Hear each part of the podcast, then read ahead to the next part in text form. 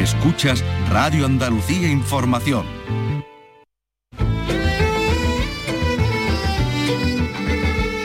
Andalucía es cultura. Con Maite Chacón. Radio Andalucía Información.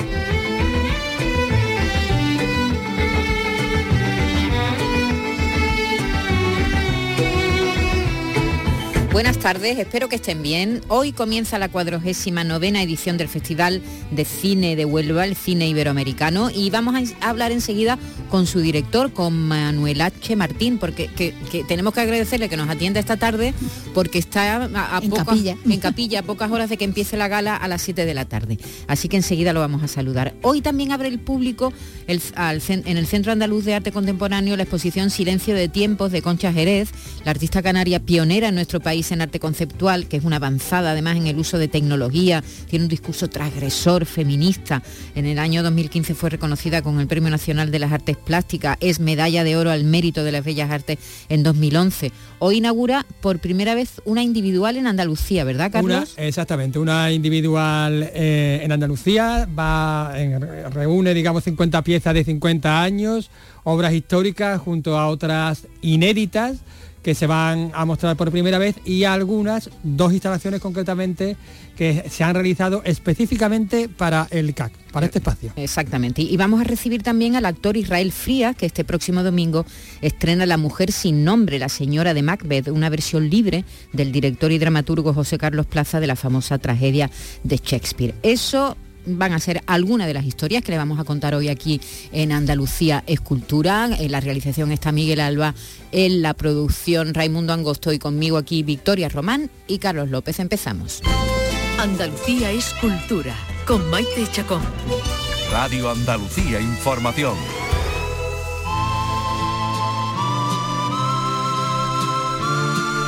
Y como les decía, hoy comienza a las 7 de la tarde la nueva edición, la número 49 del Festival de Cine Iberoamericano de Huelva, con una gala presentada por Ana Morgade, en la que se va a hacer entrega del premio Luz a la actriz Natalia de Molina. Va a contar además la gala con las actuaciones de Martirio, de Raúl Rodríguez, y se va a estrenar Sembrando Sueños, el documental de Alfonso Sánchez sobre la vida y obra de los hermanos y poetas Álvarez Quintero. Pero vamos a saludar a Manuel H. Martín. Buenas tardes. Hola, buenas tardes, Maite, ¿qué tal? Muy bien, bueno, primero darte las gracias por atendernos porque no sé si ya tienes la chaqueta puesta, no sé si ya estás vestido, todavía casi, no. Casi, casi, casi, todavía no me ha dado tiempo, vamos, de hecho estamos aquí, aprovechamos hasta el momento de comida para sentarnos con, con el equipo, con algunos jefes y jefas de equipo y terminar de ver cosas porque al final en un evento es un festival de cine, pero no deja de ser un evento, con todo lo que tiene del directo, ¿no? Y con todo lo que va surgiendo a última hora, pero bueno, realmente es un trabajo muy divertido, así que nada, estamos deseando, deseando ya que empiece esta noche para, para abrir toda una semana de cine y de, y de, actividades paralelas. Son 110 títulos seleccionados de las más de 1.400 producciones que se han recibido. Manuel, yo no sé si esto es récord o si es una cifra habitual en todos los certámenes.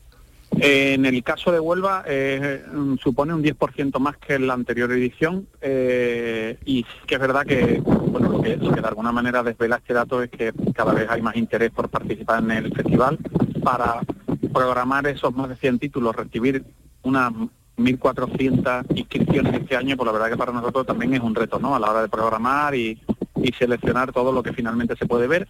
Muchas de las producciones son estrenos nacionales, eh, caso de todas las que competencia sea oficial. Este año Talento Andaluz tenemos cuatro estrenos nacionales y además de la película, como bien habéis comentado, ¿no? Sembrando Sueños, la película documental dirigida por Alfonso Sánchez, que también es un estreno nacional y que se podrá ver primer, por primera vez aquí en España, en Huelva.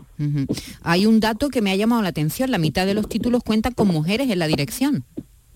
Sí, la mitad de los títulos cuentan con mujeres y eh, la mitad de, toda la, contratación del festival eh, son mujeres, ¿no? Intentamos que haya que el festival no solo a nivel de programación, sino también a nivel de contratación, en la medida de lo posible, que se pueda fomentar eh, esa igualdad y es una política del festival igual que la sostenibilidad y otros valores, ¿no? Al final como festival tenemos que, apostar por este tipo de iniciativas y que fomentemos mm, pues, todo eso, ¿no? Y es, cierto que la paridad no solo se puede ver en las contrataciones, en sección, en la sección oficial, sino también en otro, en otra, mm, de alguna manera, otros detalles del festival, como es el jurado oficial, que también es paritario, o los premiados, que en este, en este caso, este año, pues tenemos un premio Luz a Natalia de Molina, otro premio Luz a José Alba, un premio de Huelva a Cecilia Suárez y el premio que se da en el marco del festival, que lo otorga RTVA a la directora Paz Jiménez, ¿no? Entonces también hay, hay bastante paridad en ese sentido los premios. En los premios también. Bueno, vamos a hablar un poquito de la gala, Manuel. Esta tarde a las 7, desde antes, ¿verdad? Está el fotocall allí en la Casa Colón. Quien se acerque podrá disfrutar de la gente alfombra. de la alfombra. roja, siempre ¿no? Es agradable. ¿En qué- ¿De qué color es la alfombra? Bueno, la alfombra es verde, eh, que además es muy, es muy peculiar porque el cartel de este año tiene mucho verde, tiene naturaleza.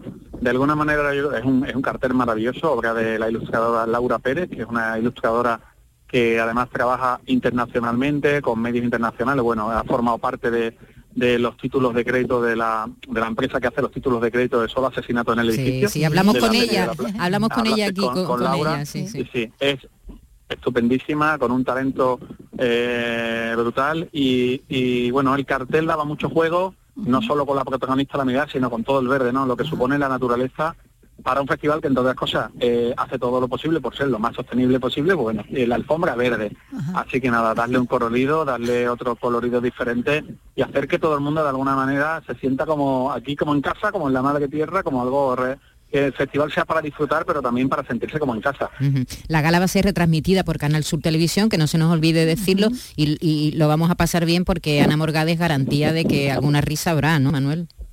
Sí, hombre, yo creo que va a ser muy muy divertido. Además, Ana Morgade va a contar también con la colaboración de Virginia Riesto, también presentadora eh, de medios nacionales y, bueno, alguna que otra sorpresa tendrá la gala, pero sobre todo yo creo que va- vamos a disfrutar mucho de una gala divertida que además contará con la actuación de, como bien habéis dicho, de Martín y Raúl Rodríguez para darle el to- toque musical. Y sí que es cierto que si miramos globalmente la gala, la premiada, la película que abre, la actuación de Martirio, pues es una gala que tiene mucho sabor andaluz, mucho talento andaluz. Y yo creo que con la gala lo que queremos lanzar es una idea, un mensaje que es el, de eh, que el Festival de Huelva es un festival internacional, es un festival iberoamericano, pero hecho desde Andalucía, por andaluces y con mucho talento andaluz presente en el festival.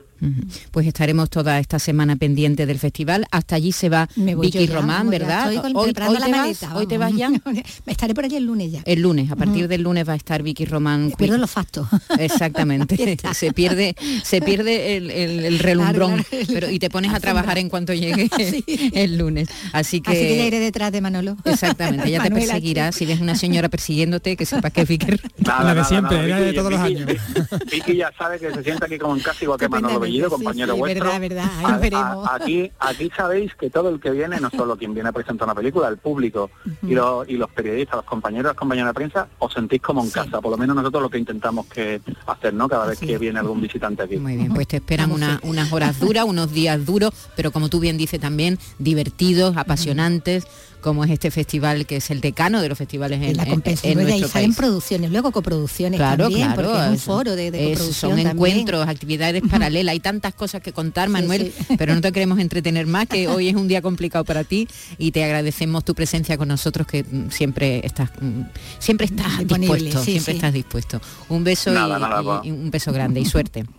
Es- Estupendo, buenas tardes, un abrazo. y Bueno, ya sabéis que aquí tenéis vuestra casa. Muchas Chao. gracias. Hablábamos del documental de los Álvarez Quintero que ha dirigido Alfonso Sánchez, que cuenta con la participación de, de Alfonso Guerra, entre otros. Hay claramente una distinción entre el gran éxito popular y la desconfianza de una parte de los intelectuales. Estos sentimientos y estas ideas nos han valido, entre burlas y veras de algunos, el calificativo de optimistas, que tal vez se nos echa al rostro como si se tratara de un defecto o de una flaqueza. Otro, por ejemplo, que también despreciaba un poco la forma de los Álvarez Quintero era Luis Cernuda. Él cuenta que una vez fue con unos amigos a ver el patio Hay que echarlo abajo. y terminaron seducidos por la obra, porque iban cargados de prejuicios y terminaron diciendo, pues esto es muy bueno. Eh, cuenta este documental con muchas voces ¿eh? de, de personalidades y de actores y de dramaturgos, analizando la obra de los Álvarez Quintero, que como, como decía a- Alfonso Guerra, en, en principio había como muchos mm, eh, prejuicios, prejuicios sí, en sí. contra de, porque tuvo tanto éxito popular que los intelectuales le, rechinaba un poco hasta que se Y acercaban. bueno, que se hicieron representaciones luego con, a- con intérpretes que no eran andaluces y rechinaba mucho. Sí, sí, sí. Eh, Cuando forzaban el forzaban andaluz. el- exactamente, forzando el acento y quedaba un poco... Eso le quitaba... Cutre, sí, sí. Sí, claro, sí, sí. Bueno, eso ha pasado. Mucho. sí. Ha pas- y sí, ya no, ya menos, pero hasta Sigue hace, pasando, ¿eh? pero hasta hace 10, 8, 9, 10 años había muchísimos actores que no eran andaluces haciendo de andaluz, sobre todo de las criadas y de esas cosas de Bueno, la sí, serie. bueno, siguen Y andaluces haciendo, que se sigue- el siguen haciendo, siguen haciendo de criada la, lo- la- Sí, las pero ahora por lo menos andaluzas ya- sí. en, la, en la serie. Pero es que antes ni siquiera eran actrices Sí, andaluzas, sí, antes sí. eran actrices no andaluzas que, que- Haciendo de andaluza. haciendo de De andaluz. falsas andaluzas. Una cosa horrorosa, vamos. Sí. Y, y lo y que al revés, es verdad que se que- quitaban el acento los andaluces cuando Ah, buscaban también. un acento neutro para ese, que no... ese acento neutro que no existe, que es una cosa in- que no se inventó. ningún- en- en ningún sitio del mundo. Claro, que se inventó alguien en, en- en- en ma- en televisión española, ¿no? Sí, sí, se lo hace- inventaría, ¿no? eh, eh, claro, eh, cuando se creó aquello, yo qué sé, en los 40. Ujú. Bueno, Martirio y su hijo, Raúl Rodríguez, van a estar en la gala.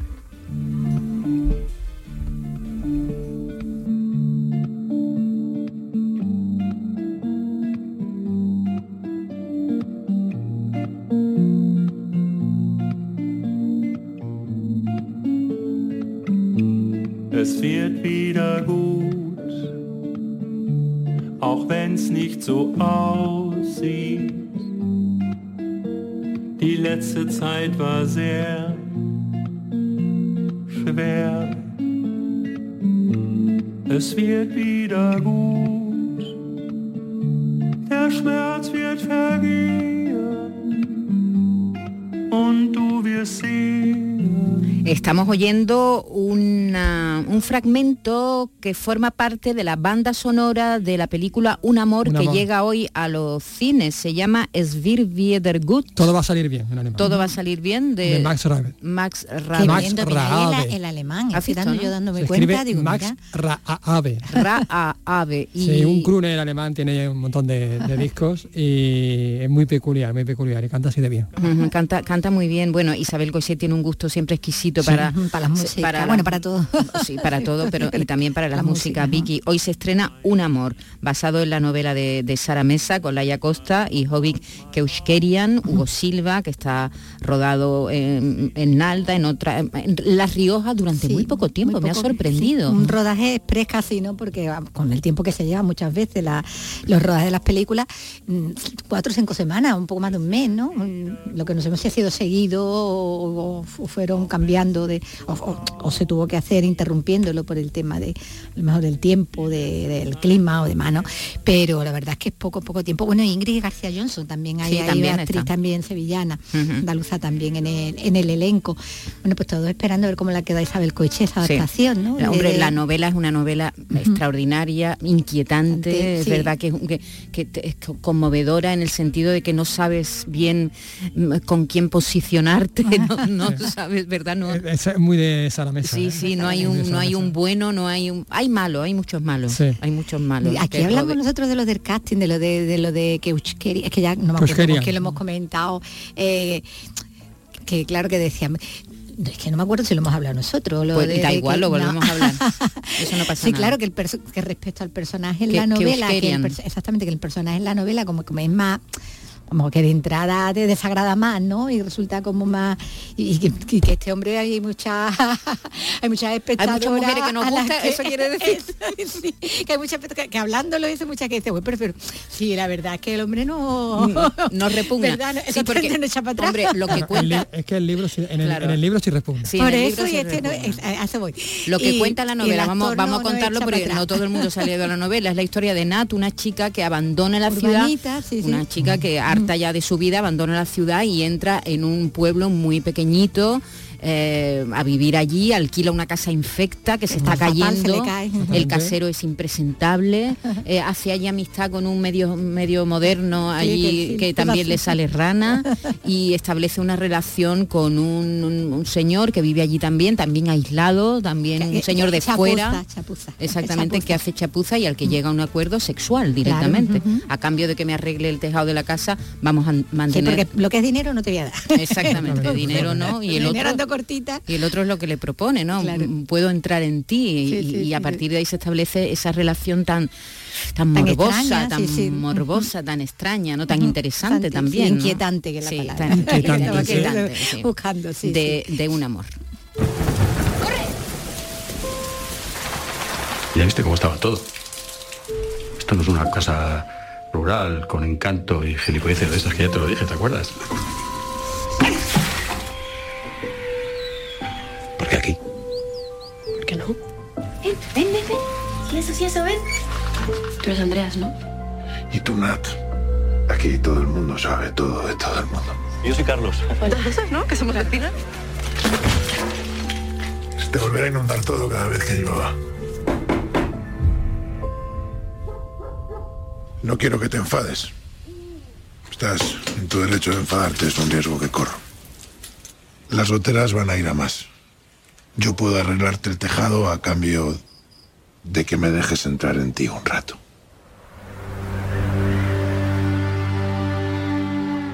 Soy yo, ¿cómo podría ser otra? Podrías haber sido otra. Y yo también podría haber sido otro. Estás guapa hoy. He previsto llevarlo a tu casa. Prohibir es una palabra muy fuerte. ¿Quieres pasar la noche aquí conmigo?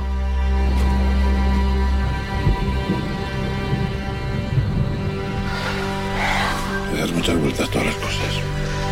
Tú te crees con derecho a juzgar, pero no tienes ni idea de nada. Tú no me conoces. No me conoces. No me conoces. ¿En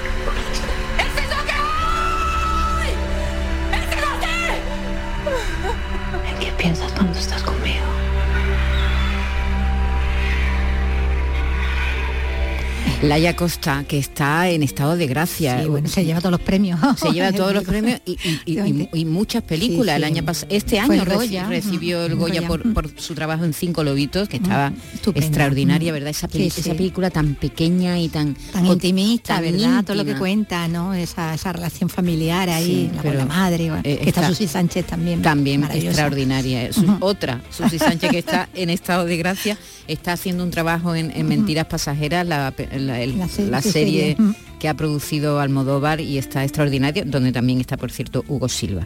Bueno, pues esa es nuestra recomendación del cine para hoy. Quien no pueda estar en Huelva viendo la Bueno, gala, ¿eh? allí, claro. la Ujú. gala, pues, pues que se acerque a, la- a las salas de cine donde se, se está, ya se proyecta un amor. Y también, por cierto, el documental de Z Tangana, que Sí. llega a los cines hoy eh, en algunas salas de, de la ciudad con además un plus, ¿no? que es poder hablar con el director en una en una especie de conversación online que va a tener con los eh, Asistentes, espectadores. Creí que era con Zetangana.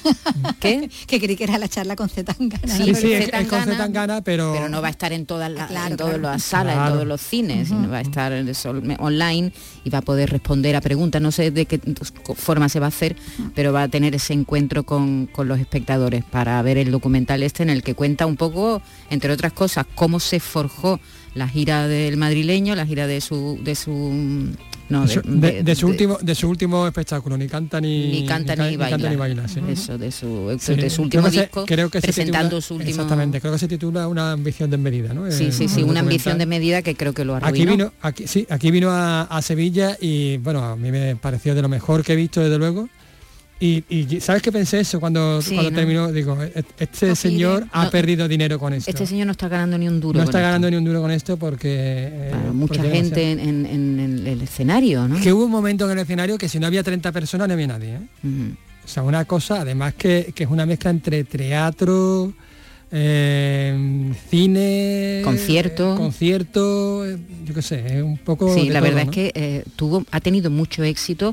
El- todo el mundo estaba encantado cuando salía encantado del espectáculo, muy buenas críticas, pero así es el show, ¿eh? De pronto show, algo, algo que tiene mucho éxito, buenas críticas, mucho público, pues es una ruina para el que lo organiza y para el que lo promueve. Claro, porque fíjate que aunque sea un artista tan mediático y tan internacional, ¿no? Tan global, eh, yo creo que apostó más por el arte que por el negocio. Él, ¿no? Sí, Él- él esa es una pregunta que me gustaría hacerle. O sea, yo creo que apostó él personalmente más por el arte, fíjate que por el negocio. Pues seguro, porque si no, si hubiera hecho las cuentas, si hubiera, si hubiera metido el papel y el lápiz, seguramente Sí, sí. no hubiera Yo- hecho. Yo tengo que reconocer eh, que fui y no, y no llevaba muchas expectativas de que me gustase y me sorprendió muchísimo. Sí, porque no es un, un artista que tú digas voy a, a ver cómo canta en directo Zetangana, no, no, es. no, ¿no? eh, no, a, priori no vas a, A no vas a que te emocione su voz. Exactamente, no, no es ese, no es el tipo de artista que tú dices voy a disfrutar de un gran espectáculo de un cantante que me va a emocionar, no es eso. ¿no? No es, no es un crooner, digamos, ¿no? No, no, no- no es ese perfil. Sin embargo, organizó en torno a, a su espectáculo un homenaje a la música popular, no solo española, sino iberoamericana, latinoamericana y, y también norteamericana, pero una, una maravilla, ¿no? Hizo una cosa que, que era un poco entre, entre cine incluso, eh, Con las proyecciones, con las proyecciones, que, en fin, en teatro, performance, interactuaba con el público, hubo, parte en el que interactuaba con el público, mm, eh, café cantante, era, no sé, era una cosa muy curiosa, muy curiosa. Sí, sí, sí. Yo no pude verla, me, de- me da mucho coraje porque fue, eso fue el año pasado, ¿no? Eso fue hace dos anterior, años. Hace dos años. Yo fui con mi, con mi En la primera, la no, anterior. fue la segunda edición de la segunda, de- la segunda edición de, del, del Icónica, del del Icónica Icónica, Fest. el año pasado. No, la anterior, fue la anterior, ¿no? Eh, No, la- claro, el ver- este verano el- pasado ha el- sido la es- tercera este, edición. este verano, sí, sí, año pasado. Fue sí, el verano año- pasado. El Ah, verano eso, pasado, eso, eso. El sí. verano pasado, la segunda edición de... Fíjate que yo fui con mi niña, con mi hija adolescente, adolescente, y le encantó. Me dijo, papi, es el mejor concierto que, que he visto nunca. Claro, ya está acostumbrada a ir a conciertos. todavía. Sí, porque yo, bueno, no sé, a mí me sorprendió desde luego. Sí, sí, Me eso fue, fue la sorpresa. Bueno, pues eh, eh, quien no, pudi- no pudo acudir a ver ese concierto en directo, eh, es curioso lo que cuenta este documental que está a partir de hoy en los cines. Andalucía es cultura, con Maite Chacón.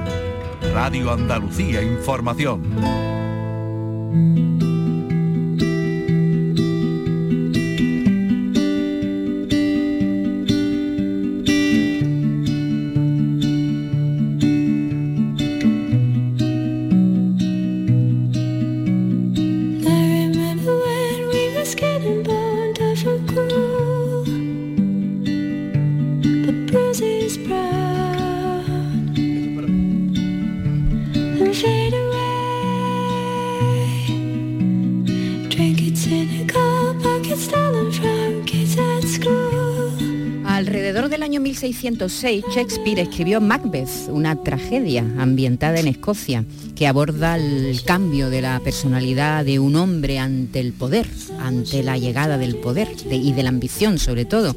José Carlos Plaza estrenó el pasado 3 de noviembre, el dramaturgo y director, en el Gran Teatro de Huelva, La mujer sin nombre, la señora de Macbeth, una versión libre de la famosa, famosa tragedia que ahora llega al espacio Cité Cartuja Center de Sevilla, protagonizado por Mona Jiménez y por Israel Frías. Y el actor andaluz Israel Frías está aquí con nosotros esta tarde.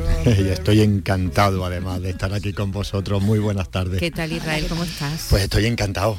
Yo ya te digo, ¿Cómo fue el estreno en Huelva? el estreno fue estupendo porque era un poco testar ¿no? todo el trabajo que habíamos hecho durante dos meses, muy duro porque el texto es Shakespeare muy potente y luego porque esta versión libre que hace José Carlos de la función es muy especial, entre otras cosas. Eh, la función de Shakespeare está para representar entre 37 y 40 actores y actrices y aquí somos dos. Entonces, claro, ¿Tú ¿Cuántos es- personajes haces tú? bueno, en realidad son cinco, ¿vale? Son tres, bueno, Macbeth, Sí, que claro. es el principal, eh, y luego hago un personaje maravilloso que es el portero del infierno, que es como un respiro que Shakespeare mete ahí en la función, y José Carlos lo ha tratado además de una manera muy especial, ya veréis, y un soldado al principio eh, que, que ponen antecedentes, todo lo que ha pasado en la batalla, ¿no? Para que el público sepa de dónde viene eh, y a dónde y hacia dónde vamos, ¿no? ¿Y Mona cuántos hace? Mona hace alguno más que yo. Sí, Eh, no nos aburrimos, ¿eh? Es un reto, la verdad que cuando recibimos el libreto y miramos, dijimos, bueno, mm, qué barbaridad. Lo que pasa es que yo, José Carlos es mi maestro, eh, llevo muchísimos años trabajando con él, he hecho muchos montajes, entonces la confianza es tan grandísima que que no lo dudé. Que te has puesto en sus manos, ¿no? Sí, sí, sí, Como totalmente. tiene que hacer un actor con un director, ponerse en sus manos ¿no? y confiar, sí, ¿no? Sí, yo lo entiendo así, ¿no? Eh, y además eh, él, él tiene las propuestas siempre muy claras, tanto de montaje como luego interpretativamente hablando, pero te da tu espacio también para, para crear como actor, o sea que tú eres creador dentro de, de ese, de ese proyecto, ¿no? Y estamos muy entusiasmados, como te digo, el testar la función el, el sábado pasado en, en Huelva, eh, bueno, pues eh, la reacción del público siempre te esperas lo, lo mejor, ¿no? Pero mejor imposible. O sea, se hizo lo oscuro y, y cuando se hizo la luz estaba todo el patio de butacas de pie, aplaudiendo, gritando bravo. Algunos de mis amigos y familiares, pero no todos eran conocidos, ¿no? Eso no se dice. Yo, lo- yo sí lo digo, ¿cómo que no? O sea, yo lo tenía localizados y digo, estos bravos vienen de aquí, pero luego venían otros de otros. Sí, hay que, ser- hay que decir la verdad. Ya luego para decir la mentira está en teatro. Eh, ¿Cuánto hay de la función real de Shakespeare, original, de la original? mucho. Y hay mucho. Hay mucho. Hay mucho, hay prácticamente todo. O sea, todo lo que es Lady Macbeth que hace Mona y todo lo de Macbeth está. O sea, las, las eh, escenas más importantes de donde realmente está el conflicto. ¿no? Exacto, eso está, ¿no? Luego hay textos que no se podían eh, obviar y se han repartido entre otros personajes, ¿no? También para que el público sepa por dónde va y, y- y nombrar a ciertos personajes que son importantes. Luego hacemos una cosa que es muy interesante también, que es que creamos personajes que no están en escena, ¿no? Eh, como Banquo, que luego aparecerá su espectro, eh, pero en realidad cuando está vivo también nos dirigimos a ellos como si estuvieran en escena. Es una, una apuesta muy potente, muy valiente por parte de, de José Carlos, ¿no? Y por parte de, de Producciones Faraute también, ¿eh? que, que decir que, que- que un productor apueste por proyectos así eh, de, de chapó. Bueno, esos productores llevan mucho tiempo con José Carlos Sí, también, ¿no? Son, sí. eh, es decir, que son, son- es una máquina de hacer de hacer funciones buenas. Miguel Narro ya no está. teatro, Mi- como- mi- sí. Miguel Narro ya no está, que, que- que es un- fue una gran pérdida. Tú también trabajaste mucho con Sí, Miguel, tuve, ¿no? la, tuve la suerte de trabajar, trabajar con él. con él en proyectos muy potentes, como Panorama desde el Puente, por ejemplo, ¿no? que para mí, no solo a nivel profesional, sino a nivel personal, también hay como un antes y un después. ¿no? Hay funciones que, que marcan como picos. Esta es una de ellas, ¿no? La que voy a hacer el domingo, esta es una de ellas, porque el proceso mm, de ensayos ha sido un reto profesional y un reto personal también, porque como actor tienes que enfrentarte a cosas mm, tienes que enfrentarte al mal, que como bien dice José Carlos, es el tercer personaje de la función, ¿no? Entonces, eh, Macbeth, Lady Macbeth y el mal. Y si quieres hacerlo de verdad, se me pone el pelo de punta. si quieres hacerlo de verdad, tienes que, que buscar en esos cajones que todos tenemos. Por- Perdón, es que quería comentar solo una cosa porque Lady Macbeth, que, que- que esta función ¿no? Eh, tiene su nombre y su título, eh, es como la instigadora de- del mal y tal. Pero yo la defiendo, entre comillas, diciendo que si el mal no está en Macbeth, ella no lo convence. Y en la semilla está, ¿vale? Todos tenemos una pequeña semilla, una que sea de alpiste o de maíz, lo que sea, y en él está. Perdón que te interrumpa. No, ella es la que susurra, ¿no? Al oído. Pero bueno, que es que estaba viendo la imagen de, de Mona Martínez en el, en el cartel y es que dices que es que ves tu imagen, su, su, su, su gesto y, y, mm, es imposible no pensar en ella para, para un papel como ese, ¿no? Sí, sí, sí, es, es tan maravillosa y luego ella interpreta las brujas Brujas también, también, ¿no? son las O brujas sea, la- las brujas que es uno, por ejemplo, ella está ella sola como bruja, pero jugamos a que están las otras dos también, ¿no? Como es una cosa así, como muy onírica también, pues, pues, pues es creíble, es creíble. Y la verdad es que la química que hay entre los dos en escena es muy, muy Trabajando con potente. ella, ¿no? Que sí, sí, sí, es sí, la verdad que bárbara. sí. Claro, una de las curiosidades de este montaje es que el protagonismo eh, eh, en, el, en el texto de Shakespeare, en la tragedia de Shakespeare, es Macbeth, diremos, el protagonista, y el título de la obra lo dice, Macbeth, una tragedia. Pero aquí no, aquí es ella. Ujú. ¿Por qué? Bueno, yo creo que se planteó también el por qué esta señora no tiene, no tiene nombre, ¿no? ahora. Eh, Mm, claro. Sí, yo creo que tiene que ver ahora también con, Con toda la lucha ¿no? feminista que hay también, ¿no? Una identidad. Claro, más porque esta señora la es la señora de ¿no? Lady- Sí. Entonces, pero, pero bueno, ya veréis en la función cómo eso tiene, cobra su sentido también, ¿no? Quería preguntar, eh, ¿condensar tanto, tantos personajes le, le resta matices a la obra o al contrario? Yo creo que no. Yo creo que nos resta, que todo suma. Y luego además, aparte de reto, como decía, como, como actores, ¿no? Tanto para Mona como para mí, el público se sorprende mucho porque eh, el otro día me comentaban, ¿pero cuántos sois? Porque saludáis dos, pero, pero Hemos visto más. No, somos Hemos dos. visto más. es que los otros se han ido porque tenían No, no, no, somos dos. Y luego este, este personaje, ¿no? El, el portero del infierno que está tratado de una manera como un clown. A mí me pilla como Macbeth justo en el momento del asesinato del rey. Mm. O sea, yo mato al rey, Y de paso por detrás y, el- y es otro cosa, ¿no? claro. Que yo decía estudiando, le digo, madre mía, a ver esto, cómo lo hacemos, vamos para adelante.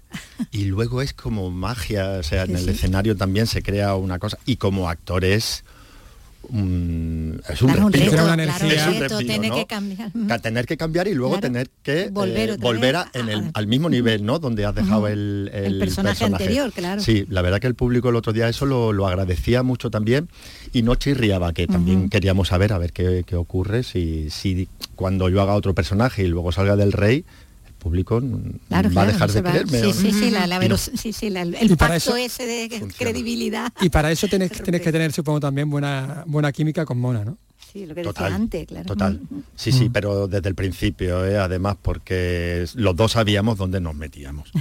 Eh, nos llamábamos antes de los ensayos y decíamos, ¿cómo, cómo vas? ¿Cómo vas con el texto? ¿Cómo vamos con poco tiempo? Empezamos con los agobios. Y me dice, mira, hermana, desde el día que dijimos sí, ya íbamos tarde. O sea, siempre falta tiempo. Sí, sí. Pero mm, en proyectos como este, bueno, pues a 10 días de estrenar, dice, ahora estoy como para empezar a ensayar dos semanas, ¿no? Claro, eso siempre pasa. Siempre pasa, ¿no? Yo creo que en todos los procesos creativos eh, y Es luego así. además cuando hay una exigencia tan grande, José Carlos no conozco una persona más más- con más autoexigencia, ¿no? Sí, y más un- detallista. ¿no? detallista y, y luego además en esta en este proyecto yo que trabajo con él en, en- en muchas ocasiones afortunadamente lo he visto como muy niño en el sentido lúdico de la palabra no de, de- de jugar de proponer de emoción. hemos estado viendo muchísimos cuadros, muchísimas pinturas, ha propuesto, nos ha enseñado mu- eh, Francis Bacon o Enrique Cerezo, hemos visto fotografías, hemos escuchado, bueno, el, el Macbeth de Verdi, para atrás, para adelante, Mm, hemos leído fragmentos de distintas versiones de la función y ha sido un, un disfrute, la verdad, una montaña rusa. pero- Por lo que he visto, la, la escenografía escenografía, es como muy industrial, ¿no? ¿Eso por qué, por qué es así? ¿Por qué se ha buscado así? La idea es que, que sea un cubo metálico, ¿no? O sea, que, que- que transmita frialdad, Frialdad. la frialdad de, de eso. No podemos hacer un cubo, si no, no, no se nos ve. Entonces, bueno, pues hay solo esa parte, claro. claro, ¿no? Nos imaginamos. De todas formas, en esta función se rompe la cuarta pared. Sí. Eh, porque me- mm, Shakespeare lo así, lo- así lo pide, ¿no? Que, se incorpore al, Al al- público. al público y en momentos del banquete, por ejemplo, de la fiesta, el público es parte del- de, de la fiesta, ¿no? Y eso aña- añade otro reto también, ¿no? Supongo, ¿no? Tener, tener ese cubo frío también y que solo seáis dos, ¿no? Sí, lo que pasa es que estamos muy bien arropados. Yo, yo quiero nombrar a, Antonio Carmona, que es el diseñador de iluminación, y a, y a Víctor Elías, que es el que ha compuesto la, la música, que son otros dos personajes dentro de la función. Eh, porque dentro de la sencillez de la propuesta, o sea, hay una gama de colores eh, que, que, claro, que te trasladan a ese momento, ¿no? De, de sangre o de noche o de con muy, con muy, poca, muy pocos elementos. Y luego eh, la música de Víctor mm, nos arropa mucho, aparte de que ayuda al público también a situarte en, en un ambiente, ¿no? Como actores hay veces que esos elementos pues disturban un poco tu trabajo, te, te- y aquí para nada, o sea, es uno es uno más, es una, es una ¿Qué, tiene esta tragedia? En 2015 se, Todavía. se- se rodó una, una película eh, Sí. con Fassbender de protagonista. Maravilloso. Sí, sí. El año, hace un par de años, Sí. con Denzel Washington, mm, que, que fu- fue una apuesta, a mí me encantó. No, no sé si la llegaste a ver, eh, de Cohen, de Joel Cohen, la película, una película en blanco y negro, eh, casi expresionista, fantástica. Estaba Denzel Washington maravilloso. ¿Qué tiene esta tragedia para que siga siendo moderna, que los creadores sigan acercándose a, a esta historia? Yo creo que es la actualidad de- de- del tema, o sea, una función que está escrita en 1606, como tú decías, bueno, eh, igual está escrita de antes, en- ese año se estrena. Sí, sí, sí. Entonces, claro, habla de cómo el, la ambición eh, te lleva a la, a la caída máxima, ¿no? Es- es, eh, Al desastre. poco- al desastre total, o sea, tal ceguera. Aquí al principio Lady Macbeth es la que incita él al mal, pero hay un momento en el que ya el personaje masculino se olvida de, de su mujer, ya no necesita que nadie le, le, Le anime a le nada. Nada, no, no, es, es Ya tiene una- el Tiene la veneno. idea, ya, la- ya, claro. Ya y tiene claro, el veneno ¿qué dentro. ocurre? En 1606 eso estaba de actualidad, en 1700, 1800 y en el 2023 también, porque vemos como el mantenerte en un lugar de poder y, el- y- y, bueno, lo que está ocurriendo ahora mismo en Israel y en Gaza es tremendo, ¿no? O sea, como pasar, arrasar mm, hospitales y, y- y campamentos de la Cruz Roja y matar a niños por el poder, por mantenerte ahí. ¿Por qué es eso? El poder económico o el poder político, el poder. Por eso yo creo que esto está de, De plena actualidad. y en mancharte Hay 1300. temas, de esa- hay temas universales que no pasan, que No, no, no. pasan de moda. No, Bueno, no, no. por eso son es de clásicos, ¿no? Claro, Claramente. es tremendo, ¿no? Porque te- por eso te digo que también el proceso ha sido muy duro, porque es enfrentarte a veces que, que- que- que tienes que tocar cosas que... Hay que mirar te abismo, duelen. Hay que mirar a la realidad. sí, que te lleva al abismo muchas veces. Bueno, y aparte del teatro, ¿en qué estás ahora? Cuéntanos. Pues eh, he estado participando en una serie muy interesante que se llama Las Abogadas, que cuenta la historia de, de las cuatro abogadas que, que estuvieron en el atentado de Atocha, Santa de Carmena, Cristina Almeida, Paca y no recuerdo el nombre de la otra. He hecho una participación ahí que se emitirá creo que a principios del año que viene en televisión española. Y aparte, yo sigo con mi compañía Claro, Los Despiertos, eso, eso. que seguimos de gira con Los Despiertos y, y el año que viene venimos aquí al Central con el segundo proyecto. de Los Ah, ya el segundo proyecto. Ya estamos. Sí, ya estamos, ya nos hemos liado la manta a la cabeza otra vez. Esta vez hemos seguido la misma fórmula, hemos buscado un dramaturgo que nos escriba una obra para los tres y, y ya está, ya está escrita. Lo ha hecho Pablo Rosal, ha hecho un texto delicioso, una preciosidad, por lo menos a nosotros nos encanta, y empezamos a ensayar en enero para estrenar en marzo en el Escorial y vendremos 8 y 9 de marzo aquí al, al Al central. Oye, Por cierto, eh, eh, gira en Andalucía tenéis. De- Con Macbeth de Sí, momento no. De momento no. no. eh, hemos estado en Huelva, Sevilla y bueno, y ahora se están vendiendo para, para, para yo creo que primer trimestre de- del 24. Ya- Ajá. Muy bien, bueno, pues el domingo, este próximo domingo, en el Cartuja Center, en el CITE eh, Cartuja Center de, de Sevilla, La mujer sin nombre, señora de Macbeth, con Mona Martínez e Israel Frías, que ha tenido la amabilidad de acercarse hasta aquí para estar con nosotros favor. esta tarde, este ratito. Un placer, como en mi casa. Mucha suerte, Israel. Muchísimas Nos gracias. vemos el domingo. Fresh best of red strawberries, ripe turning riper in the bowl.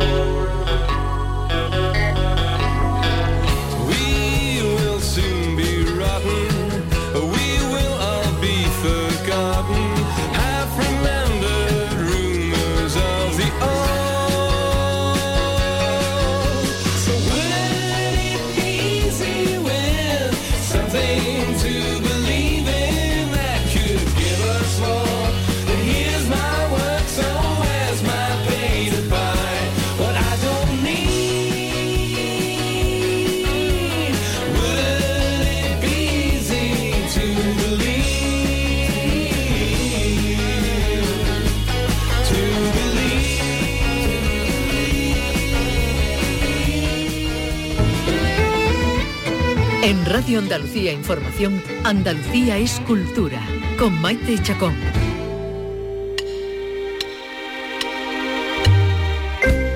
El Centro Andaluz de Arte Contemporáneo acoge desde hoy la primera muestra individual en Andalucía de la artista plástica Concha Jerez.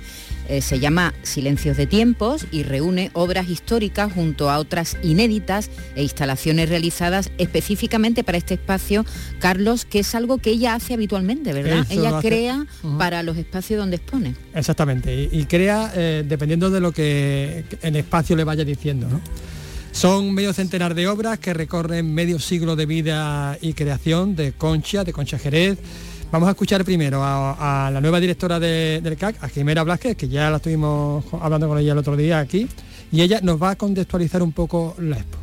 Creo que no hace falta mucho hablar del gran trabajo de Concha, de cómo habla del tiempo y de la memoria. Y si en el 51 en eh, Estados Unidos Robert Rauschenberg empieza a realizar sus white paintings, eh, un año más tarde John Cage compone eh, 4 minutos 33 segundos, Manzoni en Europa concibe su pieza la línea, en España es con Concha cuando empezamos a, hablar de arte conceptual con sus primeras obras sonoras y radiofónicas. Aquí se engloban 50 años de trabajo.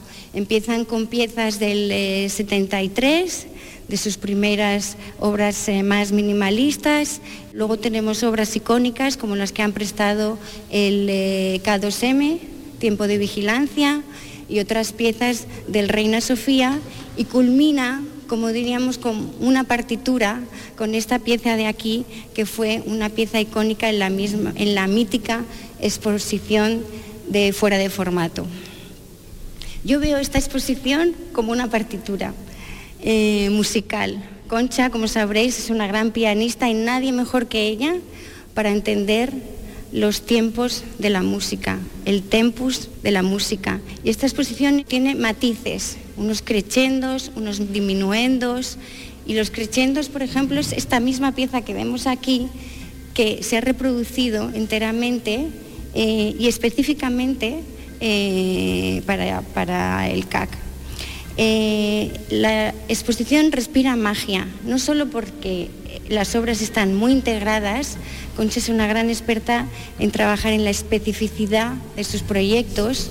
Eh, Estamos aquí en el claustrón este, pero también hay otros espacios no museísticos como el claustrón de columnas, la capilla Santa Catalina eh, de San Bruno, donde hay proyectos más específicos, integrados en todos los espacios del museo.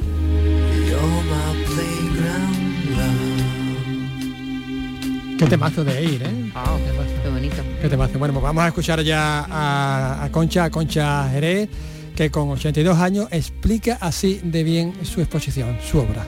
Sí que he querido mostrar una, una obra que me pareció muy interesante de hacer en ese momento y era sacar, poner en relieve poetisas de la Alhambra, de la época gloriosa de la Alhambra, ¿no?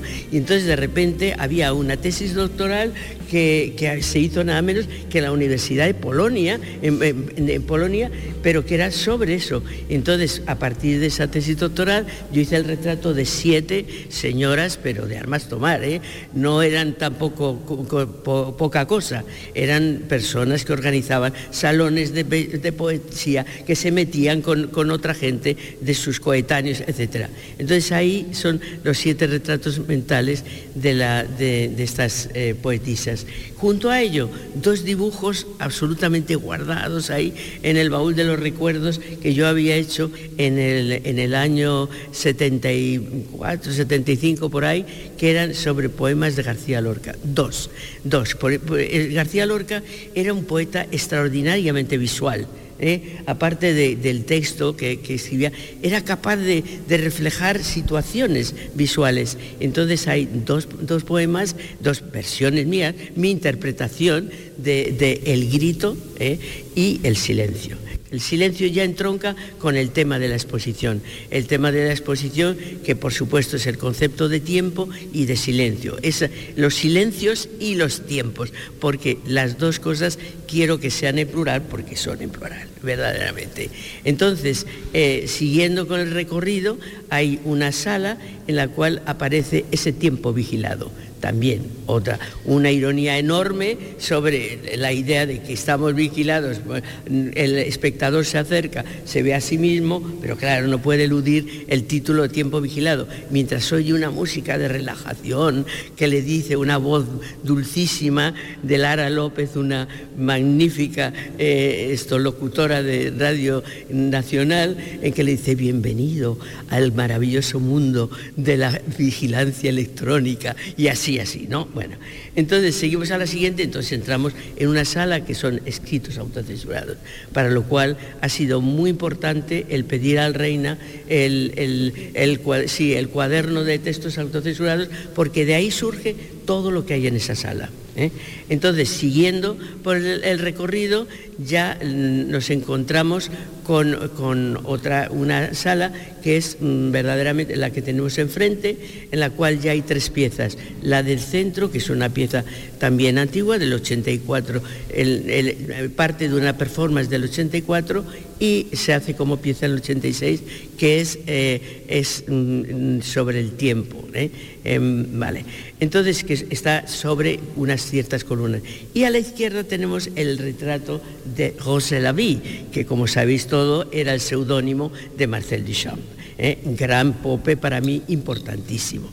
Y al otro lado tenemos esas necrológicas de mujeres que, mm, que yo muchas de ellas he sabido de ellas y de su grandeza a través de la necrológica. ¿no?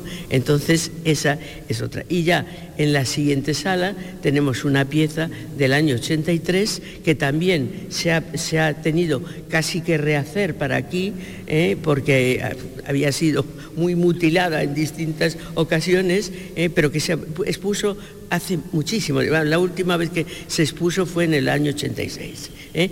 que es, mm, es memoria de tres conceptos y es autobiográfica y es de la definición de cómo yo paso al, digamos, al concepto, el paso después a la obra in situ y finalmente a la partitura visual. ¿no? Y entonces ya nos encontramos aquí. Esta pieza verdaderamente fue un empeño de Juan Antonio Álvarez Reyes, porque a mí me da una pereza terrible el sacarla. Terrible porque, claro, solamente la había mostrado en el 83. Entonces, eh, es decir, en- era una situación muy distinta. Afortunadamente, todos los, los papeles, vamos, los, los poliéster del fondo eh, se habían conservado perfectamente pero sí que había que rehacer esta que estamos en el suelo, aquella también, y sobre todo ver soluciones de cómo se mostraba y cómo se presentaba, sobre todo la parte de allí. Saliendo ya por este extremo está una pieza también objetual, ¿eh? que es también feminista, muy feminista, porque es el diario Límite, eh, que, es, que es una banca de las que se utilizaban en los pueblos también para dormir y con una lana que procede de otra instalación de Malpartida. En cuanto a todo, a, digamos, a las obras específicas, cada uno de los, yo, cada uno de los huertos yo me lo he planteado como un concepto de tiempo. Que bueno, la pérgola y, los claustrones, hay dos intervenciones ahí, una que es la de los tiestos, ¿eh? Que con otro aspecto de, de- Sevilla también, más doloroso evidentemente, y es eh, la- el recuerdo, la memoria de los asesinados por el franquismo. Entonces, eh, que, que están en fosas comunes. Entonces, ahí hay hasta 31 tiestos en los cuales aparece la memoria de ese recuerdo, ¿no? Pero eh, después en, en la, en la sala de la pérgola, eh, bueno, sala, el patio de la pérgola, ahí hay una, una obra ya, mm, es intervención, pero también es una obra que yo hice eh, partiendo del recorrido de...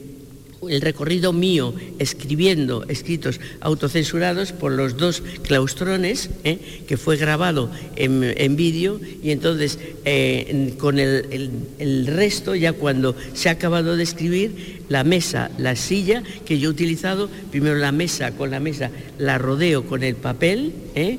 formando una escultura absolutamente etérea porque es de poliéster ¿eh? y se mueve y en fin le pasan cosas ¿eh? y en la silla que yo he utilizado con el título de la pieza y sobre ella digamos en la edición se han ido digamos poniendo los textos que aparecen en los tiestos. Así que tenemos todo un poco todo esto.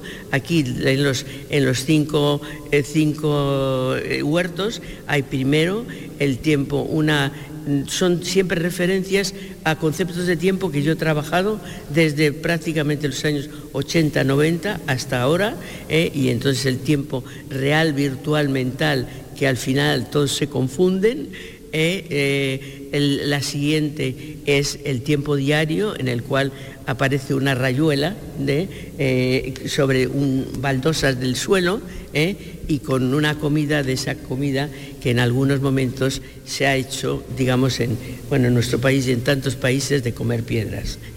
Entonces, en, el siguiente está el tiempo laberíntico, se crea un laberinto y se- el laberinto conduce al conocimiento. Y ahí esa palabra conocimiento está, según se recorre el laberinto, aparece en distintos lugares, ahí casi escondida, ¿no? Hasta que, hasta que se llega. Y después, por otra parte, está el, el- el tiempo eh, estratificado, que claro, en este espacio, este espacio empe- empezó siendo un lugar para alfareros, ¿eh? después pasó a ser monasterio, mo- unas veces eh, iba y venía, pasó Napoleón por aquí, las tropas de Napoleón pasaron, pasaron y después fue una fábrica de, de cerámica importantísima hasta que se hizo centro de arte. Entonces sí que hay restos arqueológicos de aquí y con para, para digamos que respiren esos restos arqueológicos como espacios estratificados es una hay unos espejos en los cuales aparece escrito la base de una columna de aire, es decir, absolutamente metafórica. Y aquí ya el más cercano es, claro, un espacio dedicado de- de- al tiempo autocensurado. Cuando vaya a ver la exposición me voy a llevar este audio en el podcast Claro. porque no siempre uno tiene la suerte de, de oír a un artista explicando su obra y sobre todo una artista conceptual que muchas veces no entendemos bien. Y así de bien. obras. Y así de bien.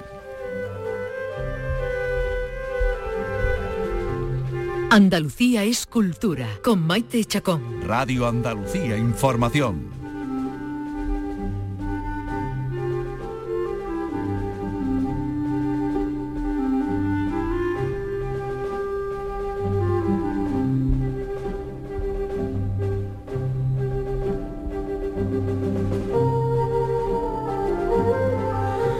Seguro que han reconocido esta pieza, es el bolero de Ravel y en esta sección que todos los viernes dedicamos a la música compuesta por extranjeros, pero en cierto modo inspirada en música tradicional española, Diego Abollado hoy nos trae pues una de las piezas más famosas, más mm, tocadas eh, de, la historia de la música. Sí, hubo un momento que fue una probablemente la pieza de concierto que más se ha representado en, en todo el mundo. Es decir, estamos hablando de una pieza absolutamente estrella. Y junto con Carmen de Bizet probablemente es, es- es la música española hecha por extranjeros que más suena y, que además la gente sigue identificando con España. ¿eh? Porque tú escu- un extranjero escucha esto y enseguida dice, ah, el bolero de Ravel, España, España. El bolero de Ravel. Ravel, por supuesto, no era español del todo. Hay quien dice que bueno, que su madre era del País Vasco, él se sentía, se sentía, se sentía vasco, vasco francés. Su madre parece ser que de origen era, de- era del País Vasco español, pero bueno, tampoco es que realmente es que le gusta la música española y conecta muy bien con. con- no era la primera vez que, miraba y que, que- que miraba y que pensaba en hacer música española, ¿no? Esto fue un encargo. Esto fue un encargo, Afán fue un encargo de un ballet, de una bailarina, Ida Rubinstein, que había bailado con los bailares rusos, ella era ucraniana. Y ella ya era mayor y tenía una gran compañía. Y, y- Ravel, que ya era un músico de, mucho peso, ¿eh? un músico de mucho peso, estamos en el año 28, era un músico de mucho peso, ella le encarga una pieza con un aire español para, allá, para, para, para- para danza, para bailar. Y entonces él le da vuelta y él sabía, sabía adaptar, su idea desde el principio era adaptar algo que no fuera muy complicado, pero adaptarlo, ¿no? Adaptarlo a, una orquestación. Ravel orquestaba muy bien, le interesaba más la orquestación que la melodía. Y pensó él conocía muy bien también la música que hacían los españoles, la música que hacía Albeni, la música que hacía Falla, y pensó en coger un tema de Falla y llevarlo orquestado con un ballet de una manera.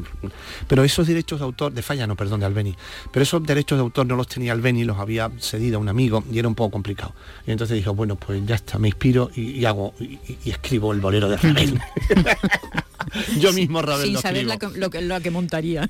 Claro, él, él lo que hace, es, pues, de hecho, es, es una música repetitiva. Completamente, música, un mm, ostinato, que le va, llaman, va- ¿no? va todo el rato mm, un tema, un contratema que se va desarrollando y se va incorporando a la orquesta. Es decir, que él- para él era una cosa simple. A ver, real- realmente es una cosa impactante y es una cosa que queda. Además es tremendamente moderno, que es lo bonito, ¿no? Porque es un ejercicio de orquestación brutal. Así lo veía él, él no le daba mucha mayor importancia. Cuando se estrena en la ópera de Garnier, que la estrena esta señora Ida Rubinstein, bueno, tuvo éxito, lo que pasa es que Ida Rubinstein tenía ya 42 años y ya decían que no estaba para bailar, tú sabes, la época, y bueno, con 42 años ella lo baila subida en una mesa, como una especie de, si fuera un café cantante rodeada de hombres, evidentemente la pieza tenía que, que- que focalizarse en ella, que era la única que bailaba, ¿eh? porque el resto no bailaba, ella manteniendo que el bolero dura, ¿eh? Ocho minutos creo que dura. ocho minutos, no más. Eh, ella aguanta bien, aguanta aquello, tiene éxito, estamos en la ópera de Garnier, el montaje es bueno, pero realmente después eh, se va disipando la, la coreografía y lo que queda es mm, lo que queda. Lo que queda es el bolero. El bolero que rápidamente empieza. mm, a- a- es tremendamente famoso desde el principio, ¿eh? no, no, no hubo que esperar mucho Sí, sí, tiempo. sí, ¿no? triunfó desde el principio. Con un trabajo clave del percusionista, que es quien lleva realmente el peso de, de- de esta obra, ¿verdad? Claro. No puede equivocarse en los minutos que dura de ritmo. Bueno, no se de hecho, equivoca dicen- nadie. ¿eh? Dicen- En una orquesta no se puede equivocar ya, nadie, no, pero, pero, bueno, dicen sí, que sí. los directores cuando Mm. termina esta pieza a quien felicitan es al percusionista, Sí, sí, no tanto a los constante, violines eh, y al, por eh, ese eh, está desde el principio, claro, como tú bien dices, claro, y va marcando, pues sí, como antes hacía el bajo en las orquestas barrocas, como han hecho otros, el, el- el- el- o el clave, lo que hacen marcar ese, Mm. ese ritmo, que como te digo, es simple, que no varía, que no cambia, y, se van se van incorporando todos los demás músicos de, la orquesta.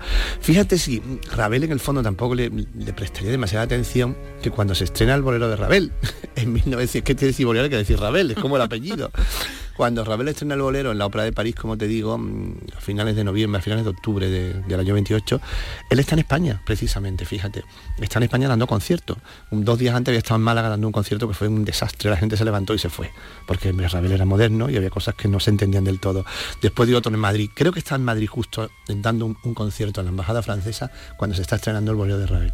Es decir, que era, era muy conocido, era un gran músico ya, ¿no? Y él nunca pensó que su obra mm, más, cono- más conocida y que le iba, a, le iba a dar el nombre universal iba a ser el bolero. Ay, amigo mío, eso pasa siempre, ¿verdad? Con que los sí? creadores. Tú no sabes dónde está, dónde está esa semilla que, que de pronto brota y dices, bueno, porque esto a lo mejor que él consideraba una obra, no su mejor obra. ¿no? Absolutamente, absolutamente. La consideraba una obra menor. Incluso hay grandes anécdotas de que alguna vez estuvo en España y no recuerdo qué músico famoso le preguntó, señor Ravel, ¿y su bolero? Y dijo, ¿qué bolero? ¿Sabes? Como ya un poco como ignorando su propia, su propia, propia su obra. propia obra. No, es verdad que era un músico muy preparado, un músico muy vanguardista, un músico magnífico. Y, y sí es verdad que claro que el bolero parece parece un tanto revolucionista pero también hay que decir que cuando tú asistes a un concierto del bolero mm, en directo te quedas alucinado Ese, ese, in- eh, se, va añadiendo, ¿no? Eh, Es decir, que eso empieza con pocos instrumentos y la orquesta poco a poco se va sumando. Y eso te crea, es verdad, como una sensación de que va creciendo, ¿no? Cada vez más, cada estás, vez estás más. asistiendo a un nacimiento, estás asistiendo a un acto creativo desde el principio Es como que parece que empieza. No sé cómo será un orgasmo.